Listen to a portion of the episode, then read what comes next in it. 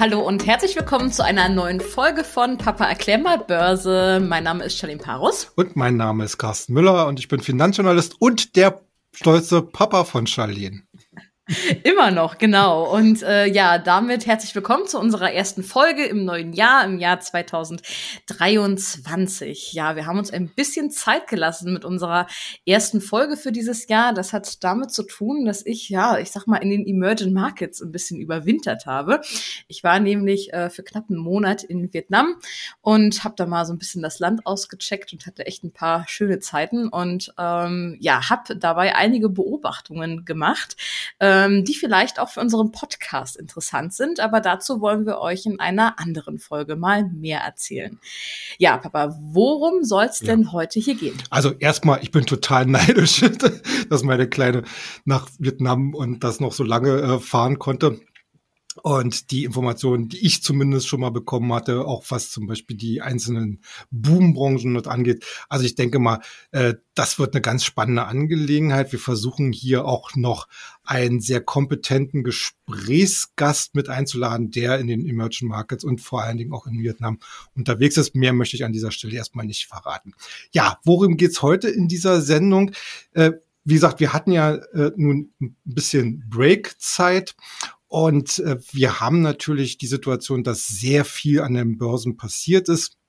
Wir haben jetzt ein neues Börsenjahr, das auch schon mit sehr spannenden Entwicklungen aufwartete. Und wir hatten uns dann halt zusammengesetzt und haben gesagt, okay, wir fangen jetzt einfach noch mal ein bisschen so von vorne an und unter den veränderten Aspekten, wie wir sie jetzt äh, an den Kapitalmärkten haben, da schauen wir uns doch mal an, wie man sinnvollerweise ein äh, Depot strukturieren soll. Also ich, ich habe jetzt extra nicht gesagt nur Aktiendepot, äh, weil das wäre ja dann relativ schnell vorbei, die Sendung. Jetzt mhm. geht's um ein komplettes Depot. Ja. Genau, und du hast es ja gerade schon angesprochen, die veränderten Gegebenheiten im neuen Jahr. Da wollen wir als allererstes natürlich auch einen kurzen Blick drauf werfen. Einmal natürlich auf die Börsensituation, aber wir haben gestern auch eine Neuigkeit von den Notenbanken bekommen. Da wurde ja der Leitzins nochmal um 0,5 Prozent angehoben. Ähm, ja, was sagst du denn zu dieser neuen Situation? Ja, also die Märkte, vor allen Dingen die Aktienmärkte sind äh, ja, ich würde mal sagen, mit frisch erwachter Kraft in die neuen, in das neue Börsenjahr gestartet. Wir haben insbesondere bei den wichtigsten Indizes wie zum Beispiel dem S&P 500 in Amerika und auch äh, dem Nasdaq haben wir äh, in den vergangenen Wochen gesehen, beziehungsweise in den vergangenen Tagen sogar erst, dass hier langfristige Abwärtstrends gebrochen werden konnte nach oben, was natürlich ich sag mal so, äh, die Euphorie oder, oder die Spekulation wieder entfacht, okay, wir haben jetzt den Boden gesehen oder haben wir den Boden gesehen in der vorangegangenen Korrektur und wie schnell und wie weit kann jetzt die Erholung an den Märkten gehen? Vor allen Dingen natürlich auch immer vor der, dem Aspekt oder vor dem Hintergrund, dass wir ja immer noch eine super hohe Inflationsrate haben, sowohl in, Euro, in der Eurozone als auch in Amerika. Mhm. Auf der anderen Seite haben wir immer noch die Diskussion rund um die Fragestellung, gibt es eine Rezession? Wie tief wird sie ausfallen? Schrammen wir womöglich daran vorbei? In Amerika gibt es ja da das äh, berühmte Wort oder Wortgebilde des Soft Landing, also eines sich deutlich abgeschwächten Wirtschaftswachstums, aber zum Vermeiden trotzdem einer echten Rezession. Und genau um das gleiche Thema geht's auch in Europa. Und in dieser ganzen Gemengelage spielen natürlich die Notenbanken hüben wie drüben äh, des Atlantiks eine ganz wichtige Rolle, denn mhm. sie steuern natürlich die Geldpolitik Politik, also die Verfügbarkeit von Liquidität in den Märkten. Und Sie haben ja schon im letzten Jahr massiv damit begonnen, äh, durch sehr hohe äh, Zinserhöhungen äh, hier quasi Luft aus dem Liquiditätsballon zu lassen.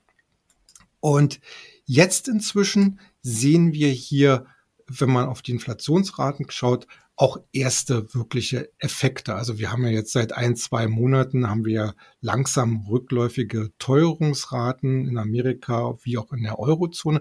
Jetzt in dieser äh, Woche war wieder Notenbank-Sitzung angesagt. Sowohl die Fed in den USA als auch die EZB und die Bank of England hier in Europa hatten ihre äh, tonusmäßigen Sitzungen. Interessanterweise, die US-Notenbank hat zwar auch die Zinsen wieder erhöht, allerdings nur noch um 25 Basispunkte. Also wir hatten im, bei dem letzten Treffen im letzten Jahr hatten wir 50 Basispunkte, davor viermal hintereinander 75 Basispunkte, also wo man richtig auf Krawall gebürstet war mhm. und auch dem Markt klar gemacht hat, dass man durchaus bereit ist, die Wirtschaft in eine Rezession zu schicken, um einfach hier die Inflation auszubremsen. Die EZB kam zu der Zinsparty, wie ich das immer so nenne, relativ spät, aber hat sich jetzt auch nun dafür entschieden, also sie hatten ja auch erst um 75 Basispunkte erhöht, jetzt bei der letzten haben sie nochmal um 50 Basispunkte erhöht, genauso wie beim vorletzten Mal. Und aber trotzdem erklärt, okay, die Inflationsabkühlung oder die rückläufige Inflation ist noch nicht so weit gediegen, wie man es eigentlich haben möchte. Deswegen wird man auch beim nächsten Mal um 50 Basispunkte erhöhen.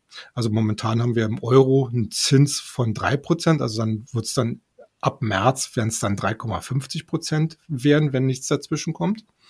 Mhm. Aber man signalisiert natürlich trotzdem, äh, dass man bereit ist, hier auch ein bisschen wieder vom Gaspedal zu gehen, äh, wenn die Inflationsentwicklung entsprechend weiter so nach unten zeigt. Ja, und das alles ergibt quasi so einen Eintopf an der Börse, äh, der dafür sorgt, dass die Kurse momentan zumindest weiter steigen, obwohl wir von der derzeit ja auch noch laufenden Quartalsberichtssaison eher durchmischte Ergebnisse bekommen.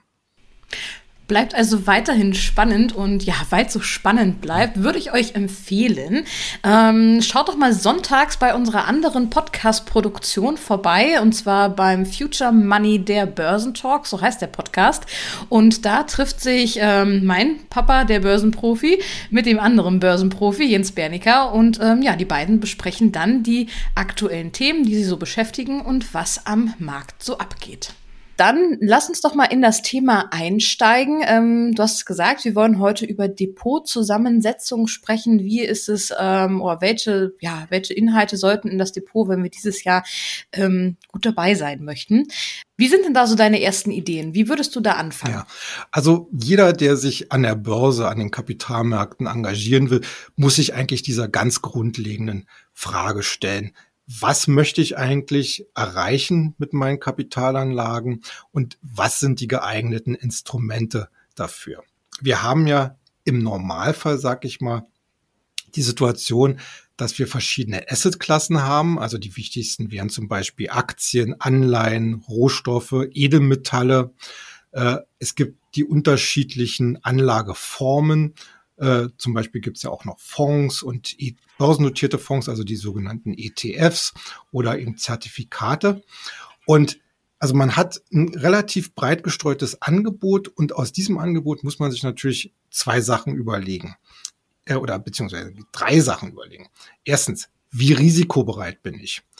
Wenn man jünger ist, kann man noch ein bisschen riskanter anlegen, wenn man natürlich noch die Zeit hat, äh, eventuelle Verluste wieder aufzuholen. Möchte ich vielleicht ein passives Einkommen haben?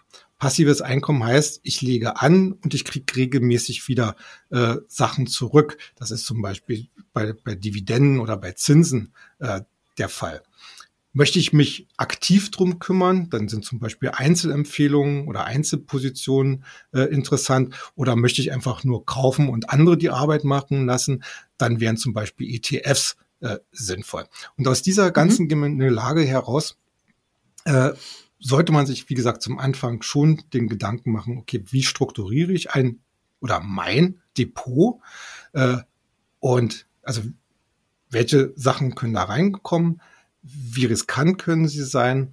Und natürlich geht es auch letzten Endes immer wieder darum, wie nachhaltig soll, also in der, in der, welchen Anlagehorizont habe ich denn bei der ganzen Angelegenheit? Ja, und äh, wenn man diese Fragen oder Frage, diese Hauptfrage für sich beantwortet hat, dann können wir quasi sozusagen ein bisschen in die Einzelanalyse gehen der einzelnen oder der, der wichtigsten Assetklassen. Also jeden, jede kleine Assetklasse können wir natürlich an dieser Stelle jetzt hier nicht besprechen. Äh, das würde, glaube ich, den zeitlichen Rahmen sprengen mhm. und hinten raus dann auch ein bisschen langweilig werden. Deswegen konzentrieren wir uns heute auch nur auf die bekannteren Klassen. Dann starten wir doch gleich mal mit der, ich würde mal sagen, der bekanntesten der Klassen, und zwar die Aktien. Welche Möglichkeiten bringt es denn mit sich, wenn wir ja, die Aktien in unser Depot packen und vor allem welche Aktien? Das ist ja eigentlich das Spannende. Ja, also Aktien ist klar, das äh, sind ja Eigentumspapiere. Also wenn man eine Aktie kauft, erwirbt man ja einen Anteil an einem Unternehmen. Das heißt, man geht auch ins unternehmische Risiko. Deswegen habe ich gesagt, ne, äh, äh, man muss sich auch bewusst sein, wie riskant man anlegen möchte. Äh, und natürlich muss man auch sehen, wie kann ich das Risiko möglichst äh, breit verteilen, dass wenn ich mal einen Ausfall habe bei einem Unternehmen, nicht gleich mein ganzes Depot in die Grütze geht. Mhm. Äh, bei Aktien haben wir eigentlich so zwei große Gruppen, die gerne an der Börse so aufgeteilt werden. Einmal die sogenannten Wachstumsaktien, die Growth-Aktien und dann auf der anderen Seite die Value-Aktien, äh, ja, die ich jetzt mal als ähm, ähm, Blue Chips oder, oder, oder besser gesagt so klassische Aktien bezeichnen würde. Der Unterschied zwischen beiden ist, dass die Wachstumsaktien sich dadurch auszeichnen, dass sie in der Regel ein wesentlich höheres äh, äh, Wachstumsmomentum bei Umsätzen und bei Gewinnen haben. Und da deswegen sind auch die Börsianer bereit, diese Gewinne höher zu bewerten. Also das sieht man dann meistens beim KGV. Das KGV hatten wir ja hier zum Anfang unseres Podcasts schon mal besprochen. Da werden wir auch noch mal demnächst wieder drauf zurückkommen, mit welchen Kennzahlen man am besten arbeiten kann. Und äh, Deswegen sind Wachstumsaktien meistens auch in ihrer Kursentwicklung deutlich dynamischer, aber eben doch volatiler. Also da kann es sehr schnell nach oben gehen, aber wie wir ja mhm. in den letzten Monaten und Jahren gesehen haben, kann es auch sehr schnell wieder abwärts gehen. Im Gegenzug dazu, die Value-Aktien zeichnen sich in der Regel durch ein eher geringes äh, Wachstum aus, bieten aber als, äh, ja, ich sag mal so, als Kompensation zum Beispiel Dividenden Viele Aktien aus mhm. diesem Bereich zahlen Dividenden, ich sag mal so, eine durchschnittliche Dividendenrendite liegt im Bereich von drei Prozent, drei bis vier Prozent. Das ist natürlich. Hast du ein Beispiel für eine, äh, für eine Value und für eine Grow-Aktie? Ja, also äh, Growth ist ganz klar. Das sind die großen Technologieunternehmen wie zum Beispiel eine Alphabet, eine Amazon, eine Apple, Microsoft, äh, wobei gerade die ganz großen so ein bisschen an der Schwelle zu Value stehen. Aber wir haben natürlich auch ganz viele andere, zum Beispiel den, den äh, Halbleiterspezialisten Qualcomm hier in Deutschland haben wir Infineon, wir haben Siltronic, das ist ein Weferhersteller. Äh, das sind alles so äh, Growth-Aktien. Auf der anderen Seite Value, um mal in Deutschland zu bleiben. Die Banken, Deutsche Bank, Commerzbank, auch wenn man es den Aktienkursen jetzt nicht so anschaut, und die haben ja auch eine ganz schwierige Zeit hinter sich. Die ganzen Autohersteller, äh, die allerdings auch mit sehr starken, zum Teil sehr starken Wachstumsraten inzwischen aufwarten, wegen dieser ganzen Elektromobilitätsgeschichte. Mhm. Äh, ganz klassische Werte wie Evonik, also das ist äh, ja äh, Spezialchemie, äh, oder ThyssenKrupp, was ja mal Stahl war äh, und eigentlich in so einem großen Umbruch ist. In Amerika, um das jetzt mal so zu sehen, die ganzen Zigarettenhersteller, Philip Morris, Altria, äh, oder äh, auch dort die Autohersteller Ford, General Motors. Also ihr merkt schon, mhm. in welche Richtung es geht. So die ganz klassischen Branchen, da sind viele, viele Werte aus dem Value-Bereich drin, also äh, Industrie, äh, großer Konsum, äh, also eine Walmart zum Beispiel auch. Ähm, das ist, das Gerade auch so Unternehmen, die vielleicht schon seit Jahren etabliert genau, sind. Ne? Also genau, genau. Oder, Jahrzehnt, oder Jahrzehnte, sogar. Ja. Ähm, ja da ist Value vorherrschend, während gerade im Technologiebereich bei Biotechnologie etc. pp. Äh, hauptsächlich Growth Wachstumsaktien äh, dominierend sind. Ja, und mhm. äh, eigentlich sollte man bemüht sein, aus diesen beiden Säulen im Markt eine Mischung zu bekommen, mit der man selber zufrieden und sein kann und auch ein bisschen ruhig schlafen kann. Also letzten Endes ist es so, bei, wenn man in Wachstumsaktien investiert, wettet man hier auf relativ zügige Kursgewinne. Für das Gesamtdepot ist es aber äh, wichtig, ich sag mal so, die Performance dermaßen zu stabilisieren, weil wir bei Wachstum halt so eine hohe Volatilität oftmals haben. Das Depot kann man eben dadurch stabilisieren, indem man auch ein paar Value-Aktien reinpackt, die dann im Zweifel vielleicht sogar auch sehr attraktive Dividenden ausschütten, die natürlich dann in der Regel ganz normal in die Liquidität und dann auch in die Performance reingehen. Mhm. Jetzt hattest du zu deiner Einleitung auch schon die Anleihen mhm. ähm, ja erwähnt. Ja, was soll ich sagen? Anleihen sind nicht so mein liebstes Thema. Ich finde die irgendwie ein bisschen lahm. Ähm, Vielleicht sind sie in der jetzigen Zeit auch ein bisschen gefährlich. Ich meine, gerade mit dem Hintergrund der steigenden Zinsen. Ähm, aber was hältst ja. du davon? Ich meine, du hast ja gesagt, die sollten mit ins Körbchen. Also warum? Ja, also äh, du stehst da im Übrigen nicht alleine dieser, äh, da die, bei, bei Leuten, die sagen, Anleihen sind langweilig. Weil äh, es ist im, ich sag mal so, im Normalfall, wirklich im Normalfall ist es so, wenn du dich entscheiden würdest, eine Anleihe zu kaufen, könntest du heute schon auf den Tag genau sagen, wie viel du mit dieser Anleihe verdienen wirst. Mhm. Denn in der Regel haben Anleihen feste Laufzeiten, haben feste Zinsen und daraus kann man dann ganz normal den zu erwartenden Gewinn äh, ausrechnen. Und mhm. wenn man sich entscheidet, so eine Anleihe bis Laufzeitende zu halten, dann muss man sich auch nicht drum kümmern, ob mal die Börse hoch oder runter geht. Das einzige Risiko oder das äh, ist besser gesagt, es gibt eigentlich nur zwei wesentliche Risiken. Einerseits derjenige, der die Anleihe emittiert hat, der Emittent, kann pleite gehen. Dann schaut man natürlich in die Röhre. Oder mhm. die Währung, in dem Falle der Euro, äh, entwickelt sich entwickeln sich negativ zu einem, dass man quasi Währungsverluste hat. Wenn das alles aber nicht eintritt, sind Anleihen wirklich eine Bank und man kriegt jedes Jahr oder alle Vierteljahre oder halbe Jahre Zinsen ins Konto eingebucht. Okay, aber eigentlich bei einer Anleihe bin ich ja in dem Fall der, die Bank, ne? Weil ich gebe ja dem Unternehmen das Geld. Das ja, natürlich. ja, also du bist jetzt nicht die Bank, aber du bist ja der Gläubiger, ne? Also das heißt, du hast, äh, wenn, also, also im Normalfall ist es so, äh, nehmen wir mal an, Firma XY geht pleite, dann hast du als Aktionär wirklich die, äh, ja, äh, die schwarzen den schwarzen Peter, weil letzten Endes verlierst du deinen Einsatz im Normalfall. Bei Anleihen ist natürlich das Risiko bei einer Insolvenz ebenfalls recht hoch, dass du alles verlieren könntest.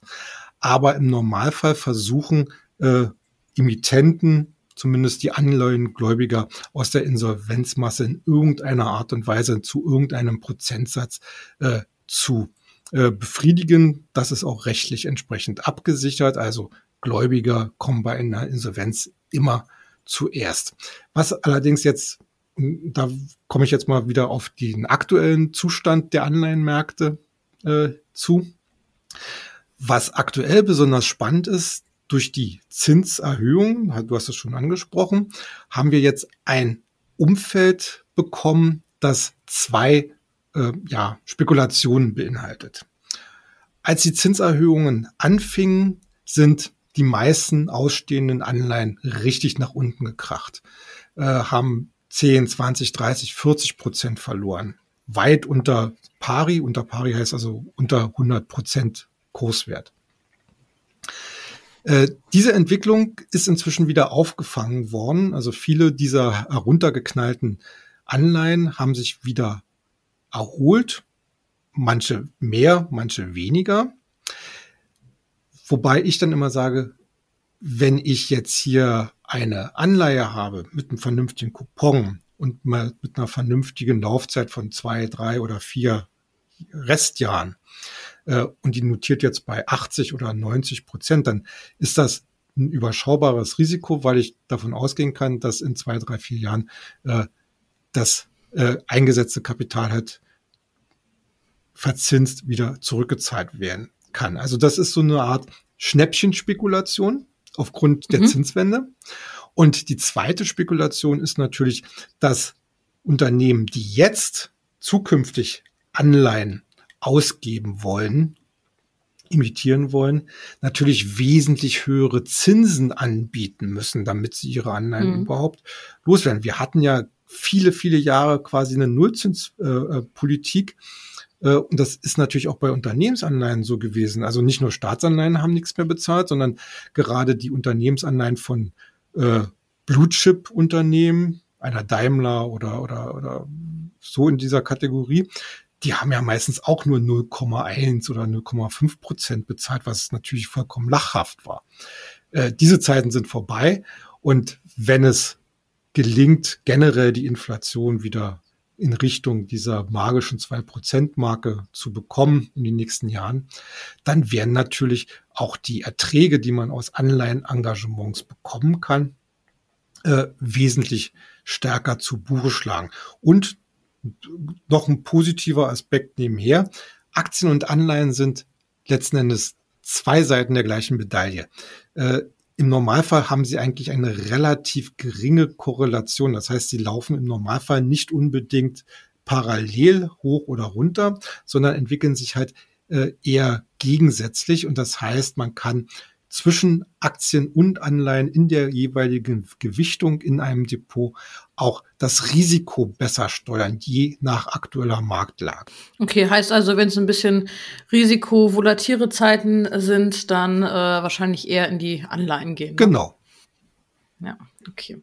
Dann haben wir noch ein drittes Thema, was ähm, auf keinen Fall im Depot fehlen sollte, nämlich das ganze Thema Edelmetalle und Rohstoffe. Ne? Ist natürlich das Erste, worum man denkt, so ein bisschen Gold, aber da gibt's ja auch noch ein paar andere Sachen, oder? Ja, natürlich. Ähm, also wenn ich sage Rohstoffe, dann denke ich natürlich meistens in der Regel an Industriemetalle, Kupfer ähm, oder, oder ganz generell äh, Erze. Ähm, Edelmetalle ist klar, das ist äh, Platin, das ist Silber, das ist Gold. Ähm, Gold hatte ja überraschenderweise äh, in den letzten Jahren erhebliche Schwierigkeiten. Normalerweise profitiert Gold immer von hohen Inflationsraten, weil es ja wertaufbewahrend ist. Mhm. Aber äh, das, äh, also die, die Erwartungen sind eigentlich relativ enttäuscht worden. Dennoch sage ich immer wieder, äh, die, die Entwicklung war grundsätzlich positiv und Gold gehört, ein, zumindest ein kleiner Teil Gold gehört eigentlich immer in ein wirklich gut aufgestelltes Depot, weil es halt äh, so einen gewissen Inflationsschutz und gibt und natürlich äh, es noch eine zusätzliche neue Spekulation gibt. Denn vielleicht hat der eine oder andere das ja mitbekommen. In den letzten Jahren haben vor allen Dingen äh, Staaten aus den Emerging Markets und allen voran China und Russland sehr aktiv am Goldmarkt eingekauft. Äh, dies alles vor dem Hintergrund, dass sie ihre Währungen schlichtweg stabilisieren wollten und wollen, beziehungsweise einen Gegenentwurf zum derzeit noch Papierdollar äh, schaffen wollen. Äh, deswegen gibt's ja auch die, immer wieder die aufkommenden Diskussionen, ob man nicht beim Dollar auch wieder zum Goldstandard zurückkehren wolle. Äh, wobei ich sage, China ist hier, glaube ich, äh, in Zukunft weiterhin der besondere Antreiber, denn äh, die Währungsreserven von China, da sind, glaube ich, inzwischen nur zwischen, glaube fünf oder zehn Prozent liegen nur im Gold. Also da ist im Normalfall relativ viel Luft nach oben. Also die Goldanteile in den Devisenreserven westlicher äh, Staaten sind wesentlich höher. Ja, äh, und bei Rohstoffen ist es natürlich so, das sind Konjunkturinvestments. Und wenn wir davon ausgehen, dass nicht nur die äh, Volkswirtschaften jetzt an einer Rezession vorbeischrammen, sondern auch mit Blick auf die nächsten zwei, drei, vier Jahre wieder auf einen Konjunkturpfad zurückfinden können, dann sind natürlich solche Sachen besonders gefragt, wobei man auch immer wieder einrechnen muss, natürlich äh, auch die technologische Entwicklung spricht für solche Investments. Gerade Kupfer. Kupfer wird in sehr, sehr vielen IT-Bereichen äh, äh, zum Einsatz gebracht. Mhm. Wobei man dann als Anleger sich immer wieder auch die Frage oder äh, die Auswahl, der, der Auswahl stellen kann, investiere ich direkt in die Rohstoffe, was natürlich das Einfachste ist, oder spiele ich vielleicht auch so ein bisschen über Bande, indem ich beispielsweise die ganzen Bergbaukonzerne oder Goldminenkonzerne äh, zumindest selektiv in so ein Depot nehme. Ja. Mhm. Und dann kommen wir auch schon zum nächsten Thema. Und zwar kann man ja Gold nicht nur unter das Kopfkissen legen oder eben über ein Bergbauunternehmen äh, die Aktie kaufen. Es gibt auch Fonds. Und mhm. Fonds ist unter anderem unser nächstes Thema. Man könnte zum Beispiel auch in einem physisch hinterlegten Fonds investieren. Ne? Also ja, genau. wo man es gibt ja, es gibt genau, ja zum Beispiel das, das hier geht. in Deutschland gibt es Xetra Gold, es gibt Euwax Gold, ne? Das sind ja alles physisch unterlegte ETFs, also börsennotierte Fonds. Genau, ne? Und ähm, ja, das ist quasi die letzte Kategorie, die in unser mhm. Depot gehört, also Fonds, Zertifikate und ETFs. Und ähm, ja, da gibt's natürlich eine ganz breite Streuung. Das sind, ähm, ja, erzähl du doch ja. mal. Also äh, allen gemeinsam ist im Normalfall, dass das Instrumente sind, mit denen man äh, gleich von Anfang an eine gewisse Risikostreuung hinbekommt. Zum Beispiel nehmen wir mal an, so ein, so ein Index-ETF äh, auf den DAX, der beinhaltet eben alle 40 DAX-Werte. Da braucht man sich nicht selber hinstellen und muss alle 40 Aktien kaufen, sondern kann eben ein ETF kaufen. Ähm, und das geht eigentlich so weiter. Man, es gibt inzwischen heutzutage Anlageinstrumente dieser Art wirklich für alles und jeden, ob jetzt nun Indizes, ob Rohstoffbaskets, Gold haben wir gerade schon genannt. Überhaupt Anlageideen sind ganz groß im Kommen. Also, dass man sagt, okay, ich äh, kaufe mir einen ETF für Elektromobilität. Also wir haben ja zum Beispiel in unserem äh, Börsenbrief Future Money haben wir ja explizit deswegen auch so ein ETF-Musterdepot, mit dem wir halt die aus unserer Sicht wichtigsten technologischen Trends, äh, die wir ja auch im Börsenbrief besprechen, eben abdecken wollen. Und äh, also es geht hier wirklich darum, dass man einerseits ähm, gleich von vornherein eine gewisse Risikostreuung bekommt, andererseits natürlich auch spezielle Anlagethemen damit abdecken kann, die man vielleicht über Einzelpositionen nicht so gut erreichen kann. Äh, wenn wir jetzt alle drei so nebeneinander stellen, also äh, Fonds, äh, ETFs und Zertifikate. Da sage ich persönlich eigentlich immer, sollte man ETFs bevorzugen. Nicht nur, weil sie börsennotiert sind und sozusagen fortlaufend jeden Tag notiert werden. Sie bieten einerseits eine günstigere Kostenstruktur an äh, als der klassische Fonds, weil bei ETFs fällt kein Ausgabeaufschlag äh, an. Im Gegenzug äh, ist es so, dass sie aber die Vorteile eines Fonds, also dass das zum Beispiel Sondervermögen ist und bei der Pleite der Fondsgesellschaft im Normalfall jetzt äh, nicht belastet wird, äh, eben auch erfüllen. Wogegen zum Beispiel Zertifikate auch sehr spannend, sehr sexy sein können, aber da hat man immer das Emittentenrisiko. Also wenn die Emittentin eines Zertifikats pleite geht, dann ist eben auch das Zertifikat weg. Das hatten wir in den letzten zehn 10, 20 Jahren ja auch schon ein oder zwei Mal. Äh, auch äh, in Erinnerung an die Finanzkrise, wo Lehman Brothers Zertifikate wertlos wurden. Also in der Hinsicht äh, sage ich immer, ETFs sind eigentlich so die beste äh, der drei Alternativen. Mhm. Genau, und wenn ihr wissen wollt, ähm, was bei den Aktien und bei den Anleihen und bei den ETFs und bei allem anderen so los ist, dann würde ich euch empfehlen, den Future Money, nämlich den Börsenbrief, den Papa schreibt, ähm, einmal im Probeabo zu abonnieren. Ähm, dafür müsst ihr einfach nur auf unsere Internetseite future-money.de gehen und dort könnt ihr dann ja vier Ausgaben vollkommen kostenlos und ohne Verpflichtungen ähm, ausprobieren. Dazu gibt's obendrauf auch noch den kostenfreien Online-Zugang ähm, exklusiv für euch, damit ihr noch weitergehende News und Kommentierungen und auch Dispositionslisten einsehen könnt. Und das Archiv vom Future Money für vergangene ja, Berichte, sage ich jetzt mal. Genau. Ähm, genau. Und unter der Woche, beziehungsweise sonntags, behandeln ähm, Jens Bernecker und mein Papa das Thema auch im gleichnamigen Podcast Future Money, der Börsentalk, ähm, wenn ihr da auch noch auf der Tonspur up to date bleiben wollt. Ja, und ich würde sagen, an der Stelle haben wir unser Depot vervollständigt. Ähm, und jetzt würde ich ganz gerne noch einen Blick in das Jahr wagen. Ich meine, wir haben jetzt Anfang Februar, gut, der erste Monat ist schon so ein bisschen verstrichen, aber ich denke mal, zu spät sind wir an der Stelle noch nicht. Was erwartest du denn so an der Börse in diesem Jahr? Ja, also man hat es ja vielleicht schon ein bisschen mitbekommen. Ich bin eigentlich ganz grundsätzlich sehr optimistisch. Also ich glaube, äh, wir haben hier ein Umfeld, was äh, einerseits eine wirklich schwere Rezession vermeiden kann, wahrscheinlich sogar im positiven Bereich bei der Konjunktur bleiben kann.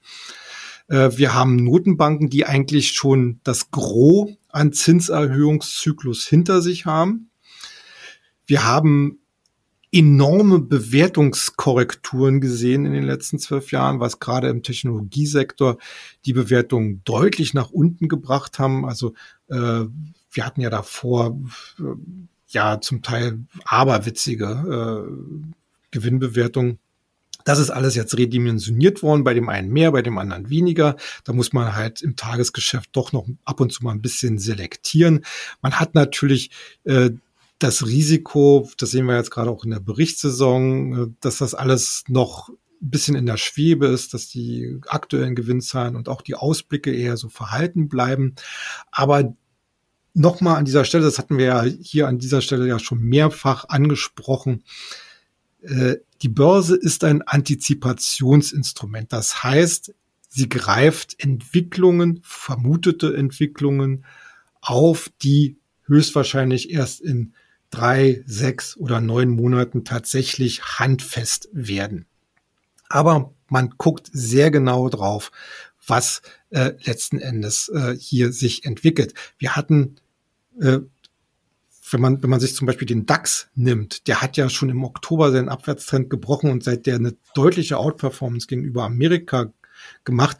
Äh, Jens und ich, wir haben uns da jedes Mal angeguckt und gesagt, okay, woher kommt's denn? Weil ja der Index in seiner Zusammensetzung eher langweilig ist. Aber vielleicht ist gerade in dieser jetzigen aufregenden Zeit langweilig gut. Wir haben ja immer noch die externen äh, Risiken, insbesondere aus dem Ukraine-Krieg. Aber mhm. äh, ganz grundsätzlich glauben wir schon, dass wir hier äh, bestenfalls ein Soft Landing bekommen und dass die Märkte relativ zügig darauf anspringen werden. Mhm. Und äh, das spiegelt sich eigentlich in der jetzigen äh, Situation wieder. Und ich würde mich jetzt nicht so weit rauslegen, jetzt mal äh, für jetzt so handfeste Prognosen abzugehen. Aber ich sag mal so, zum Beispiel für den DAX, der notiert jetzt gerade so bei 15.150 in dem Dreh. Ähm, also da halte ich schon 16,5 bis 17,5 äh, am Jahresende mhm. für machbar. Ich würde sagen, das halten wir an der Stelle so fest und gucken am Ende des Jahres äh, nochmal, ob die Prognose äh, ja, vielleicht ein Quäntchen Wahrheit dran hatte. Äh, ja, Papa, danke für deinen Blick in die Glaskugel. Ähm, ich bin gespannt, was das Jahr mit sich bringen wird.